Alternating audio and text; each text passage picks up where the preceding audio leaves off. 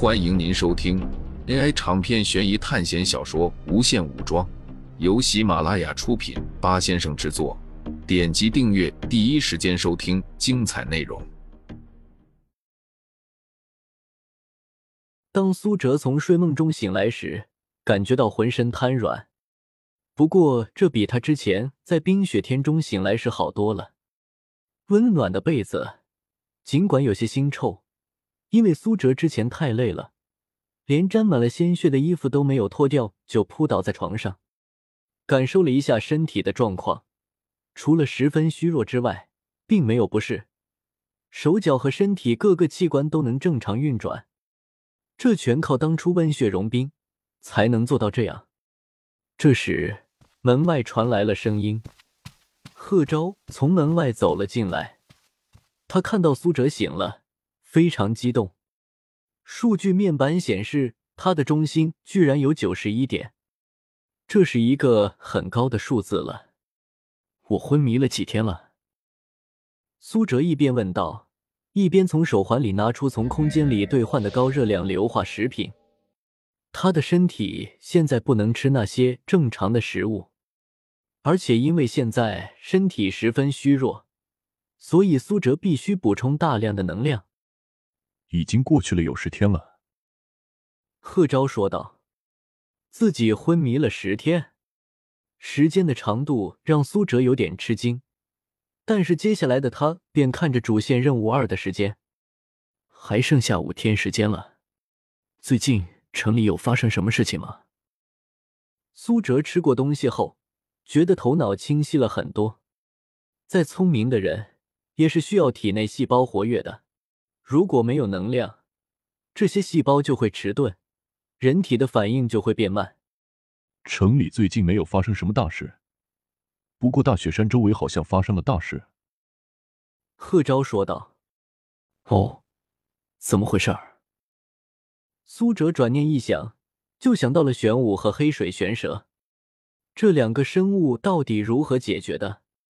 从兰可那里传来的消息，说是后来公孙瓒参加了战斗，加上刘备麾下的张飞和关羽，将玄武和黑水玄蛇给消灭了。不过，大雪山那里因为剧烈的战斗，已经矮了几百米了。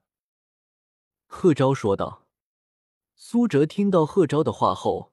突然问道：“兰可去哪里了？”他三天之前就回去了。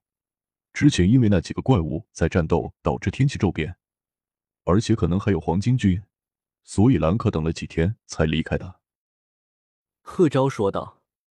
让贺昭带着人离开后，没过一会儿，邓飞和向科就进来了。他们两人因为对于主动出击不是很愿意，所以留在了代方城。顺便建设一下城池。他们看到苏哲醒来后，明显松了一口气。两人的战斗力，或许和贺昭还有修矿两人差不多。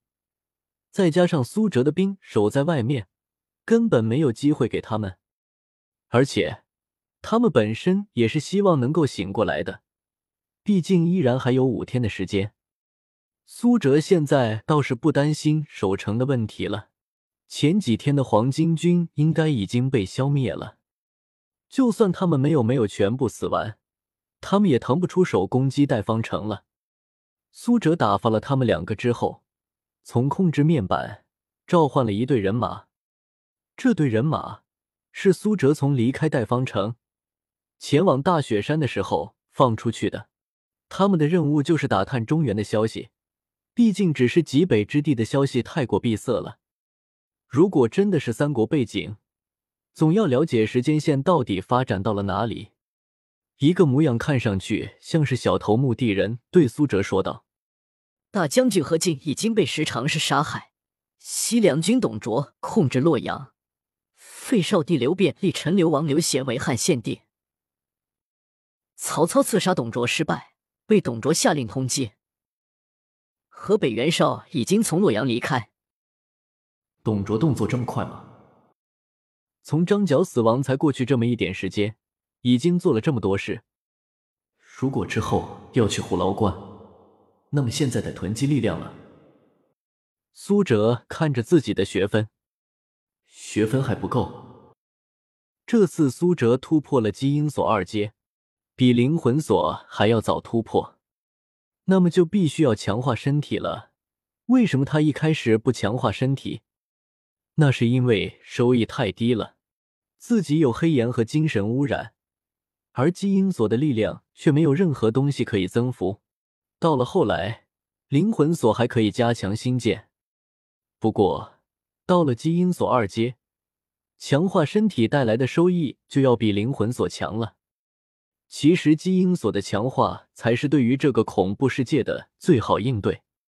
在很多时候都需要近身战斗。精神系的电影世界毕竟很少，也只有像少数那种心理片才能凸显精神锁的强大。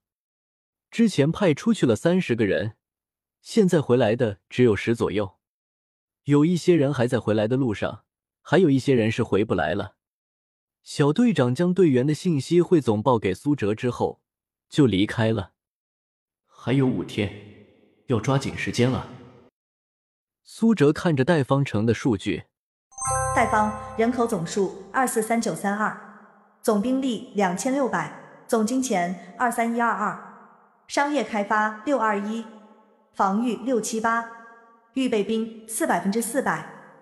苏哲昏迷的时间里，待方城发展的十分迅速，基本每过一段时间都会刷新出一点人口和金钱。这样的数据当然不正常。如果是真正的现实世界，哪里会有仅仅一个月就涨了将近十倍人口的城市？还有着光速建造的城墙和防御措施。现在苏哲最关心的还是刘备公孙瓒的情况。他们消灭了玄武和黑水玄蛇，证明他们的力量很强。如果他们突然下决心攻击苏哲，那么不用一天，一瞬间就可以攻下来。苏哲现在凭借的就是刘备和公孙瓒对于汉室的忠诚度。他们想要攻击苏哲，那么就相当于向汉室宣战。袁绍就是用这样的原因，把各路诸侯都招过来讨伐董卓的。就在苏哲想东西的时候，他眼角一瞥，发现自己的木人好像发生了一点变化。原本是兵种显示的是木人，可是现在显示的却是铁人。苏哲连忙将自己的木人召唤回系统中，这是在城中才能实现的，如果是在城外，那么收回不了。然后将带兵数量调满，召唤了一只铁人。苏哲面前出现了一个庞然大物，比起之前的木人，这个生物要高上许多，而且身形魁梧。他的脑袋并不是木人那种方块脑袋，而是一坨铁球。同样的，他的手也并不是五指，而是比苏哲半个身体都大的圆形铁锤。苏哲解开了基因锁二阶，然后让手中的半位面戒指化作一面盾牌。向我攻击！苏哲命令铁人向他攻击。一股巨大的力量传来，尽管苏哲没有后退，手中的盾牌也没有凹陷，但是这股巨大的力量还是让苏哲所在的地面凹陷了下去。铁人依然在攻击，就像不知道疲倦一样。还是苏哲控制他停下来，他才停下来。不然可能会一直攻击下去。苏哲推测，这铁人的力量虽然不及一个解开了基因锁一阶的人，但是基因锁一阶的人绝对承受不了铁人硬锤几下。这就是 A 级评价的兵种吗？但是让苏哲担心的事情又来了：铁人的属性在力量和攻击范围上面提升了许多，但是移动速度是硬伤。铁人还有一个特点，在死亡的时候会产生爆炸。苏哲将铁人带到了城外面，然后在距离铁人很远的地方召唤了一把星剑。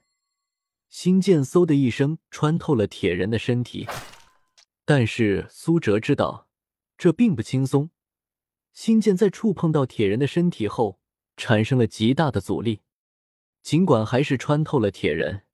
但是凝结程度已经降低了不少，铁人身体开始崩溃，只是他的身体开始膨胀，一股小型的蘑菇云从小树林传来。等到这道爆炸消失后，这片小树林已经消失了。苏哲吃惊的看着铁人消失的地方。此刻，铁人拥有这样的力量，那么移动速度这个弊端似乎显得不太重要了。不过苏哲却高兴不起来，因为铁人这么强大，只能说明一件事：这个世界可能还有其他可以抗衡铁人的兵种。听众朋友们，本集为您播放完毕，欢迎订阅专辑，下集精彩继续。